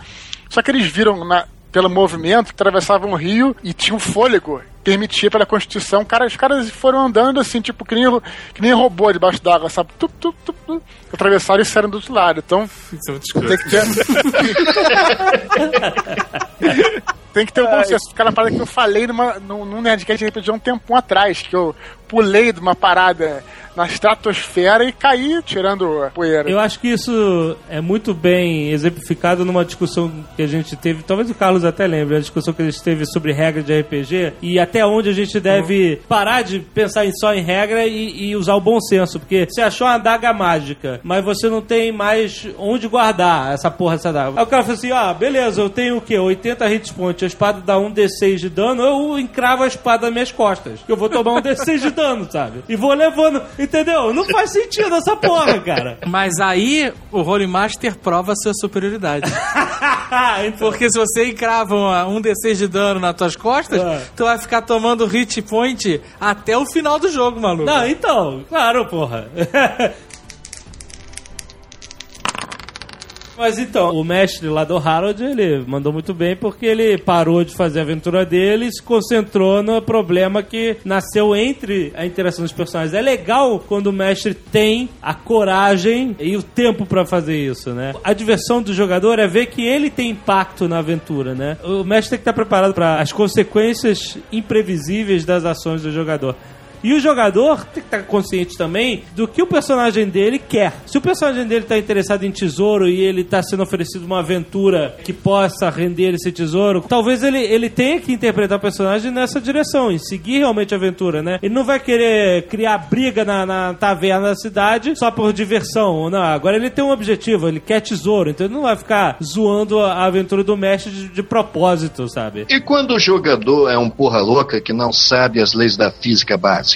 Aí, aí não chama ele pra próxima, porra. Cara, eu tinha um amigo meu, é muito querido, mas o cara, ele é totalmente biruta. Teve uma vez em que é, dois caças no espaço, né, estavam estavam querendo se explodir, né? Era um combate mano a mano. O meu amigo, ele não tinha mais munição e o outro caça estava vindo atirando com tudo. Ele falou assim: Ô mestre, eu vou me ejetar. Mas você tá no espaço, cara. Não, eu tô com uniforme de astronauta aqui, eu tô todo paramentado. Eu vou esperar o caça vir na minha direção. Aí eu vou me desviar dos raios assim com, com o molejo do corpo. E aí, quando o caça chegar perto de mim, eu grudo no cockpit, saco a minha pistola e disparo no piloto, cara. que beleza. Cara, ele, ele tava propondo ser que nem um inseto que bate no para-brisa. Exato. O cara não sabe o que fala, o que faz na aventura.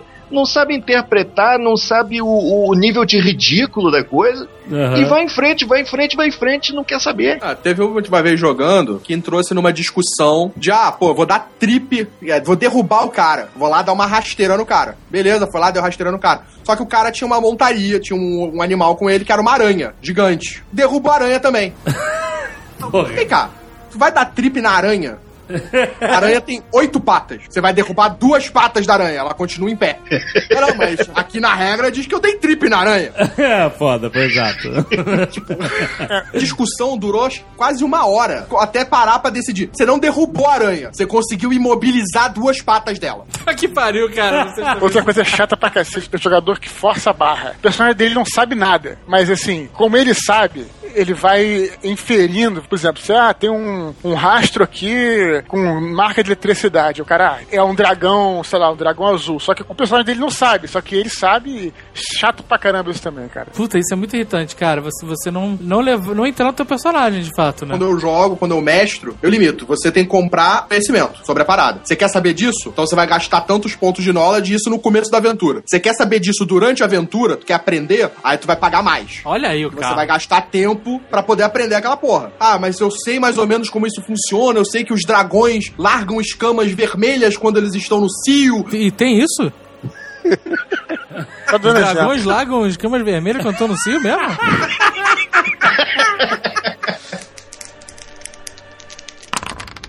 Vocês comentaram que na, na hora de construir o personagem do Holy Master, você rolavam várias tabelas que podiam determinar que vocês tinham fobias, defeitos físicos ou mentais, etc. Problemas psicológicos e tal. Eu nunca vi isso em outro RPG. Normalmente as Porque não pessoas. tem. É, normalmente as pessoas como- como não tem? que querem ser. Ah, Não, não, não. Não, não. No D&D, AD&D, ou como você quer chamar, o Dungeons and Dragons, você só tem um tipo de background. O cara que perdeu a família e tá buscando vingança.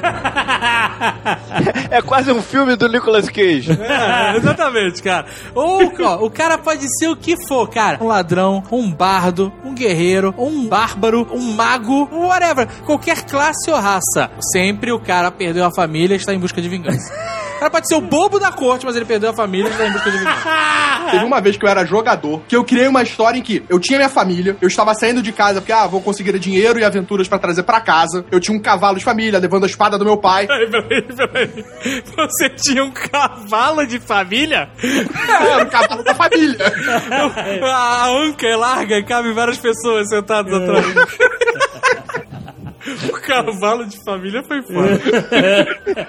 Aí na primeira aventura, saindo de navio da cidade, tipo, dando adeus pra cidade, aí atravessa, atravessamos o. Era um canal, chegávamos do outro lado. Na primeira noite. Peraí, peraí. Tu entrou num navio pra ir de um lado pro outro do canal, maluco? Ele tava indo de Santos pro Guarujá. não, não, não, não. não. Você não entrou no navio, entrou na balsa, né? Na primeira noite, a cidade incendeia, meus pais morrem, o cavalo é morto e a espada é roubada. Primeira aventura, minha família morreu, mataram o cavalo e eu perdi a espada. Então a aventura que era, ah, beleza, eu vou conseguir dinheiro pra trazer pra cá, não, se tornou vingança. Era só você? Sozinho? Na aventura? Não, o outro grupo tava junto. Eu encontro com todos no barco, que eram moradores da cidade. Ah, então todo mundo teve o mesmo background na mesma hora. É, Mataram a família de todo mundo e todo mundo ficou em busca de vingança. Porra, boa. O que emputeceu a galera mesmo foi ter matado o cavalo. cavalo bem educado não se encontra em todo lado, né? Mas isso que vocês descreveram é exatamente uma consequência do problema que, como o D&D não tem um milhão de regras, ou outros RPGs não tem esse milhão de regras, milhões de tabelas como o Role Master tinha, fica dependendo mais é da criatividade de cada um, né? A maioria da galera... É, mas esse é só um componente do background do cara também, né? Ele tem que criar os objetivos dele. Pra que, que esse personagem vai existir? né? Isso é importante que muita gente passa batido dessa fase. Tem uma outra coisa importante de se falar, é o seguinte, esse tipo de coisa não precisa ser definido antes, exatamente tudo definido antes de começar a aventura. Você Sim. pode ir ajustando ele nas primeiras, Sim. ver o que que funciona melhor, até criar o teu objetivo, né? Por exemplo, um elfo que é exilado, não sei o que, e tem o objetivo de recuperar o lugar dele no, no clã, vamos dizer assim, ou seja, um objetivo, né? O que, que Exato. o cara vai ter que fazer pra, pra, pra, pra conseguir chegar lá. Cada personagem tem que ter isso, claro. Nem precisam ser incomuns. Os objetivos não Exato. precisam ser incomuns. E aí que dá a gama de, de, de aventuras e de roteiros, vamos dizer assim, que o mestre vai poder criar. Ele vai poder, um, num, num determinada aventura, focar mais no objetivo de um, e aí no caminho, eh, pô, encontra uma outra situação que é mais voltada para um outro personagem,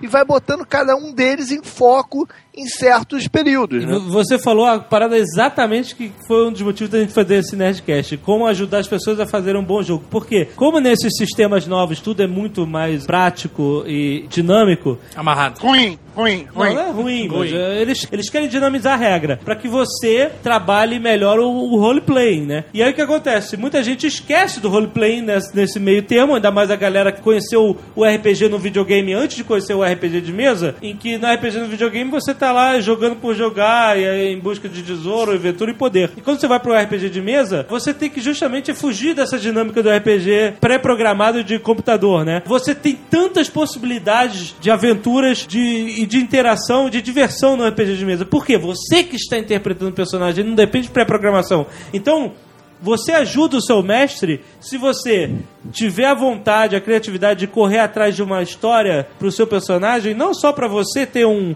um- uma motivação a mais na hora de interpretar, mas para o mestre, sabendo da história do seu personagem, poder inserir fatos importantes para a história de cada personagem, entendeu? Então a aventura pode ser uma evolução não só do grupo junto, mas uma evolução de cada personagem individualmente. Exato. E, e, novamente, você não precisa, antes de começar, já tá com tudo pronto. Você vai calibrando à medida que, o- que vai acontecendo. Vai vendo coisas novas, que coisas que do outro personagem você pode aproveitar Exato. como gancho pro teu, entendeu? E isso só com as primeiras partidas você vai tendo noção. Concordando, complementando o que estão falando, tive uma, uma vez quando era, era moleque, a gente jogou 28 horas direto de RPG. Isso é quase uma propaganda do Cialis, né, cara?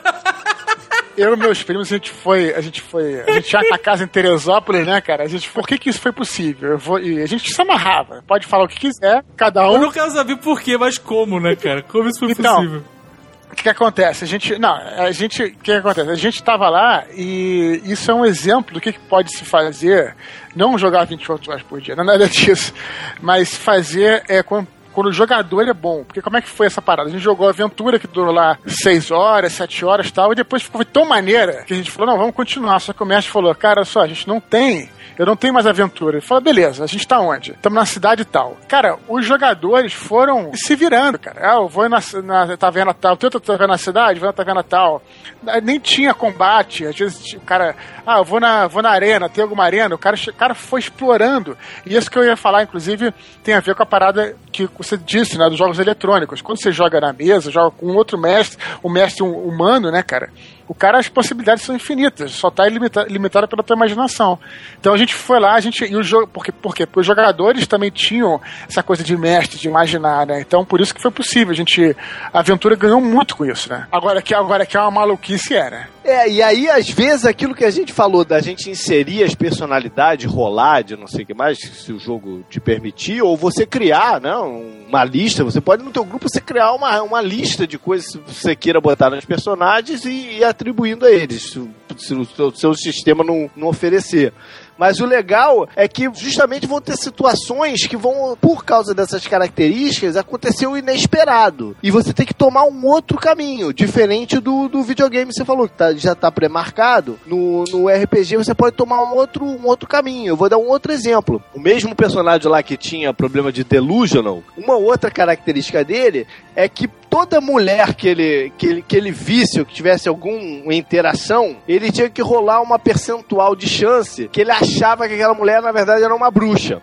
Então, por exemplo, a mulher estava ali, na verdade, para fazer uma proposta para ele. Vamos dar um exemplo: uma proposta de, de, de trabalho, dar uma missão para eles, mas aí o cara achou que ela era uma bruxa. Então a história já se reverteu para eles investigarem a mulher ao invés de seguir a missão dela, que, que ela que ela estava para dar, entendeu? Uma nova gama de, de oportunidades de roteiro, que é o que às vezes falta na história no, pro mestre. O mestrar tem dois aspectos: tem o de conduzir e tem o aspecto de criatividade, de você bolar os roteiros. Isso é difícil, cara, de você ter esse nível de, de histórias para colocar em, funcionamento. É importante também que o jogador esteja interagindo com essa história. Ele... Não, e, e mais do que isso, na verdade, o jogador tem que conhecer o personagem. Isso, isso que eu falei. Senão o mestre às vezes deixa, deixa ali e o cara não sabe o que o personagem pode fazer. Isso que o Zagal falou tem tudo a ver e pega o que eu tava falando antes. Não só a ficha, entendeu, cara? Tu, tá, tu saber o que que teu personagem é e o que que ele quer. Se, mas convenhamos, se o cara não sabe o que o personagem dele é, ele não tá afim de participar do negócio, pô, vai jogar ludo, né? Vai jogar com a mão.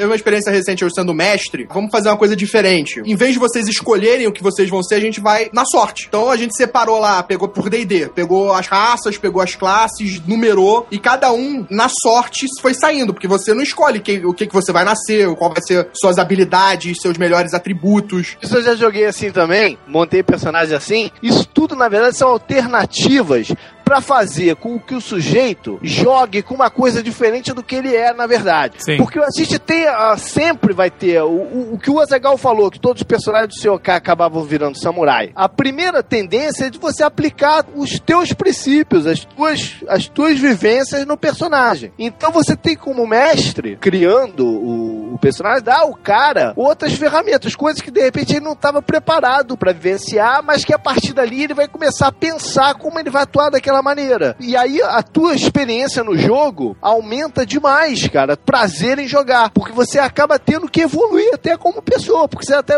acaba tendo que olhar o outro aspecto das coisas, entendeu? O cara que é sempre o paladino, como o Dudu falou que jogou muito como paladino. O cara que é sempre o paladino tem um certo comportamento, entendeu? Que vai se repetir, não importa qual personagem que ele tá fazendo ali. Então, de repente, ele não é mais o paladino. Ele vai ser, pô, um clérigo negro, entendeu? É, é o oposto do que ele é. E isso é muito bacana de você explorar em você. Fazendo denúncia aqui, Eduardo não quis jogar contra personagem senão paladino.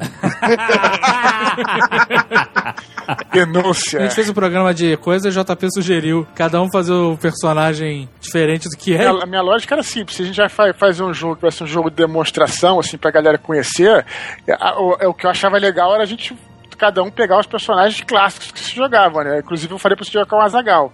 Mas aí se vocês quiserem mudar, eu fiquei na mesma. Não... Faz todo sentido. É porque é, o negócio foi tão louco, porque a gente começou a bolar o- a- aquele, aquele nerd, que é justamente achando que ia ser o que a gente tá fazendo mais ou menos hoje, né? A importância Isso, do isso. personagem e mostrar como o personagem deve ser. E acabou tomando um outro caminho totalmente diferente. Pô, cara, eu vou te falar que, a, que a, isso é legal, você falou é legal também, porque eu já joguei uma vez com um, um fighter, Chaotic Evil, um Raveloft, cara. E, cara, foi a primeira vez que realmente eu joguei tão bem com o personagem que eu me senti Não. mal mesmo jogando, cara. Fui pra casa pesado. Evil, você sentiu evil. Tinha feito uma crueldade lá de matar uma família inteira. Foi sinistro, cara.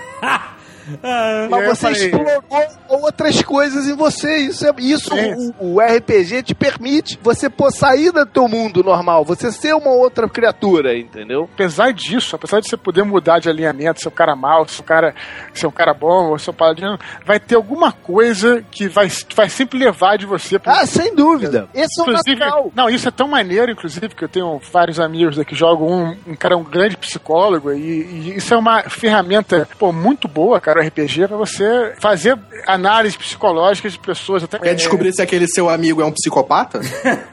Jogue Não, RPG não é- com ele. Não, não, eu tô. Não é 2 mais 2 é 4, mas assim, algumas nuances, entendeu? Que você pode entender, que você consegue captar através da cortina, né, do, do jogo.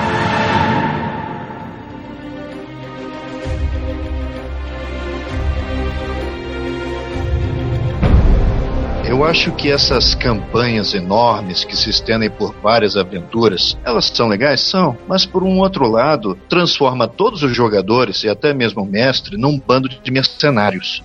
Porque eles só ficam pensando em uma única porra. Eu quero aumentar de nível, quero aumentar de nível, É. quero aumentar de nível. E a interpretação, às vezes, vai pro lixo. Não, cara, Porque mas você tá só generalizando, cara. mas é, é isso que acontece. A maior Não, parte quer acho. entrar em porrada 24 horas por dia pra ficar aumentando de nível. E a qualidade da história vai pro saco. Ninguém mais se interessa em interpretar. Por quê? Porque querem aumentar de nível. É, e a interpretação não dá XP, entendeu? Ah, Campanha Mas aí, longa, cara, é um isso aí depende do mestre. Mas no livro não dá, entendeu? Por isso que depende do mestre. Então a gente pode entrar num outro assunto agora. O, Harold deu uma brecha pra gente entrar na evolução dos personagens. Sim. Bom, de cara, você já deve imaginar que o Holy Master tinha uma fórmula, pô, complicadíssima pra fazer o, o somatório de pontos de experiências que o... pra ser sincero, eu desisti de ler o que que era. Eu nunca, eu nunca li o tudo do, do, do- de como fazer o personagem evoluir. E aí eu criei o meu sistema. O meu sistema de evolução do personagem.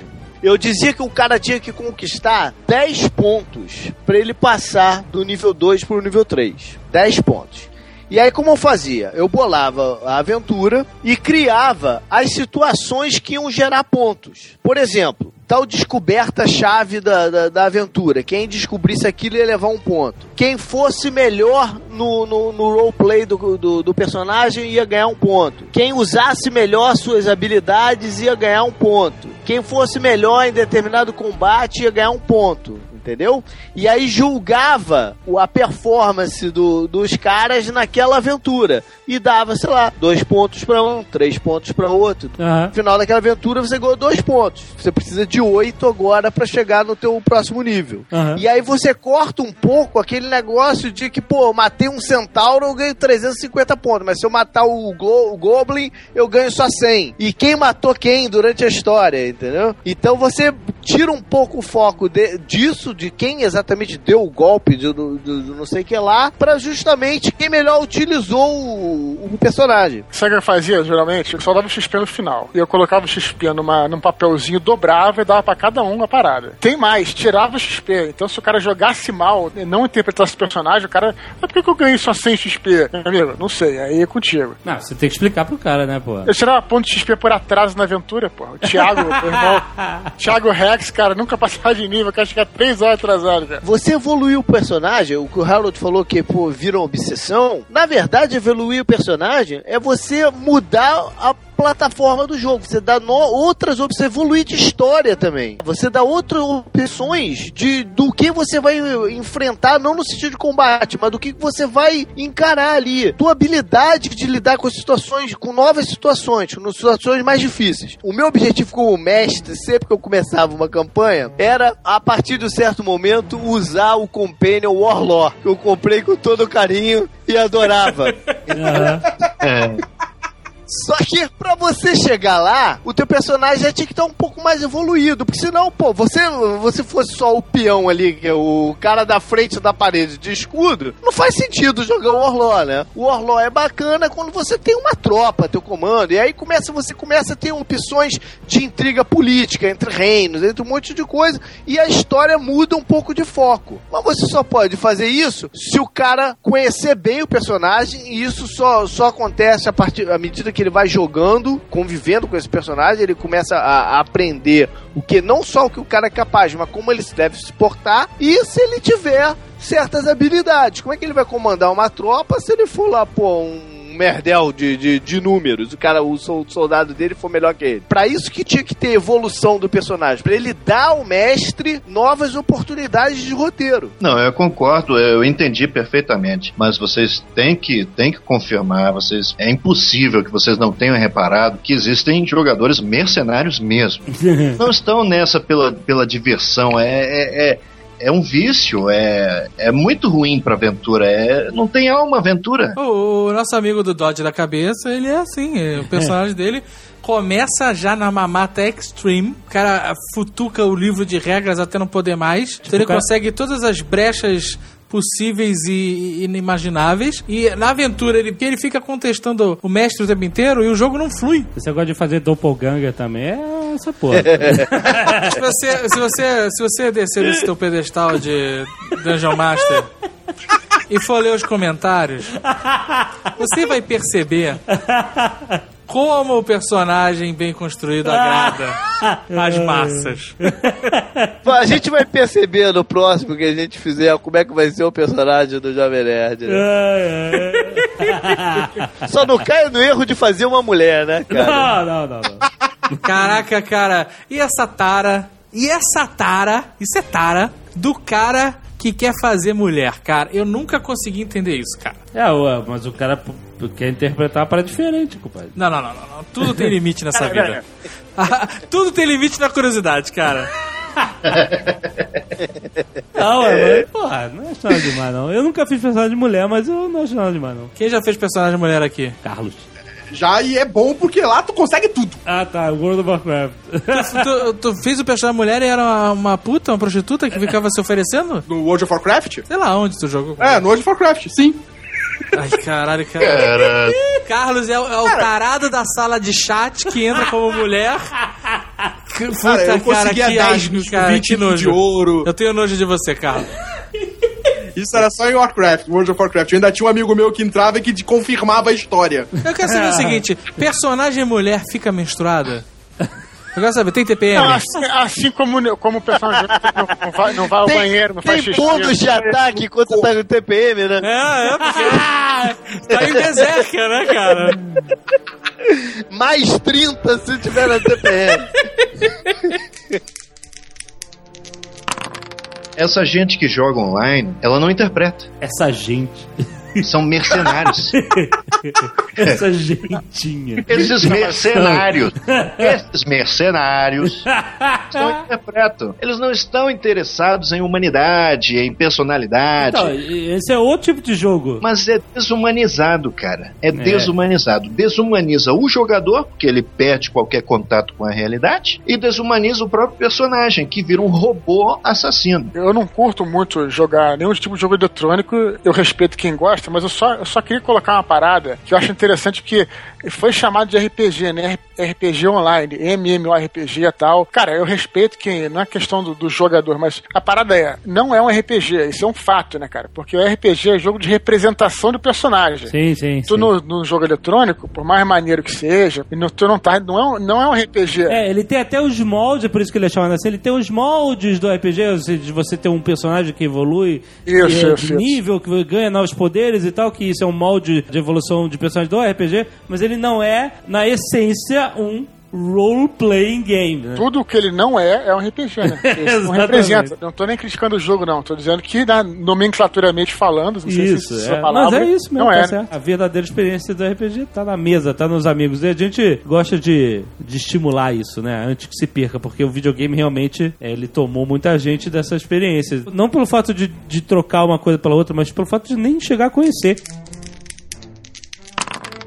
Minha pergunta é como lidar com o jogador ladrão. Tu lembra a musiquinha que tinha do jogador ladrão? Que o amigo nosso cantava durante as sessões de jogo? Um, dois, preste atenção. Quando o dado cair, meta a mão. Não deixe que a sorte se intrometa. Quando o dado cair, vire a faceta. Uma coisa importante é você limitar o que o cara pode fazer. Outro artifício legal, e nem todo mundo usa, mas eu gosto de, eu gostava de usar. Eu gostava sempre de botar o cara pra rolar o dado no escuro. Isso é um clássico. É o clássico, a batata frita. O tubo da batata frita, que é, que é, que é redondinho. aprendam, cara, aprendam. Eu rasguei uma janela nele aqui embaixo, tá? Eu, eu não inventei isso, eu joguei num grupo que fazia isso, tá? É, abri uma janela dele aqui embaixo. Por exemplo, o cara tinha que rolar um Perception. E o cara mutretou o Perception dele pra ter, sei lá, uns 90 de Perception. Ou seja, o cara percebe tudo. Mas, pô, eu como mestre, não queria que o cara percebesse alguma coisa. Aí eu falava, então joga aqui dentro, meu filho. Aqui dentro do tubo de... Joga de na primo. latinha. É, e ele jogava os dados lá dentro. E eu tapava em cima, abria a janelinha e lia o resultado. Aham. E aí eu moldava o resultado da forma que eu queria. Também. O cara não tá vendo o que, só. que ele tirou, entendeu? ele quer roubar, eu também vou roubar pelo outro lado. e vou fazer com que a história tua tome o rumo que eu quero. Mas isso também serve pro jogo normal, sem, sem, sem mutreta. Tem certos skills, certos é, roladas, que não devem ser visíveis. O cara não deve saber o quanto ele tirou. Sim. Você deve usar aquele resultado e descrever a situação. Não importa o número que ele É, tirou porque ali. se ele tirar, sei lá, 19 no D20, ele vai falar assim, hum, eu percebi corretamente a parada. Perception, então, é o, é, o, é o skill fundamental pra isso. Você vai narrar pra ele o que o, o dado te jogou. Mas ele não sabe se aquilo é o real ou não. Exatamente. Pra ele vai ser real, né? Pra ele vai ser real. Mas pode ser que não seja. Você falou essa, essa coisa que tem coisas que o, que o jogador não deve ver. Uma vez eu li uma, um, um artigo da Dra- Dragon Magazine, né? Que era a revista é, oficial do do do D&D. Parada maneira, né? Que o cara falou que uma vez ele jogou com o mestre. Assim, isso é super trabalhoso e na prática é uma merda, mas assim, é maneiro também. O mestre, ele ficava com os teus hit points. Você não sabia quantos hit points você tinha. E o mestre calculava, ele ficava mantendo o keep dos, dos seus hit points. Então, se ele falava o seguinte, ó, tu for atingido, cara, você tá tá ferido. Não tá muito ferido, mas tá ferido. Cara, tu tá ferido, tá, tá arrebentado. O cara não sabia exatamente quantos hit points ele tem. Quantos né? ele tinha. Então, se ele falava, pô, tô, tô ferradaço, fazendo isso ele ficava mais, mais real. É, é uma parada meio assim, é difícil de fazer, porque na prática, sei lá, é, Dá um trabalho trabalho. né? danado. Era trabalhoso É, controlar. Hoje em dia, na verdade, fazer isso é até mais fácil. Você bota hoje ou num laptop, ou no teu, num iPad, num controlador de mão, você bota a ficha do, teu, do personagem, de todos os personagens ali, e você faz, faz esse controle. Carlos tá tecnologia pura. É, porque foi assim, ó. Você fala assim, ah, uma machadada, uma machadada dá um D8 de dano. Se eu ainda tenho 16, mesmo com o bônus de força do cara, ainda posso tomar mais uma machadada. Porra, na vida real tu não sabe se tu pode tomar uma machadada ou duas, entendeu? Exato, exato. Pode ser a mortal, você não sabe. Realmente dá mais trabalho, mas é mais legal. Ma- mais um exemplo desse do cara não saber, além do Perception, um, um que é clássico também, andar silenciosamente. Ah, é. Pra você, você se esgueirar, né? Eu- eu- o, o nome do skill no Rollmaster é Stalk and Hide. Você tá fazendo, você não sabe se o outro cara tá, tá, tá te vendo ou não. Pra isso que serve o rolar escondido. Às vezes você foi muito mal, tá lá se tropeçando todo o negócio, mas você nem sabe que você tá que tá- gerando Acha que tá babando, né, mano? tá babando, tá? Pô, é, segundo um tio meu, fala é a bala, a bala que matou o Kennedy, né? Mas não, mas não é, né? Você tá ali na merda. E mais avança. Porque se você sabe que você tirou 10 no negócio, você para por ali, né? Estávamos numa guerra e aí caímos num planeta, duas naves inimigas, né? Éramos em três. Jogando, fora o mestre, claro. Dois eram de uma facção, o outro né, da outra facção. Esse cara jogou muito bem, porque ele logo foi capturado pela gente. A gente eh, começou a pensar, porra, por que, que a gente vai ficar carregando esse idiota nessa floresta aqui? A gente não sabe onde tá, a gente não sabe quanto tempo a gente vai ficar aqui. Por que, que a gente vai ficar carregando esse idiota? E ele, o Fabiano, um amigo nosso, ele agiu muito espertamente. Ele começou a dar a entender que ele tinha segredos da estratégia militar do, do seu povo. A gente falava para ele: por que, que eu não te mato agora mesmo? E aí ele dava uma olhada assim de lado, dava uma piscadela pra gente. Ah, rapaz.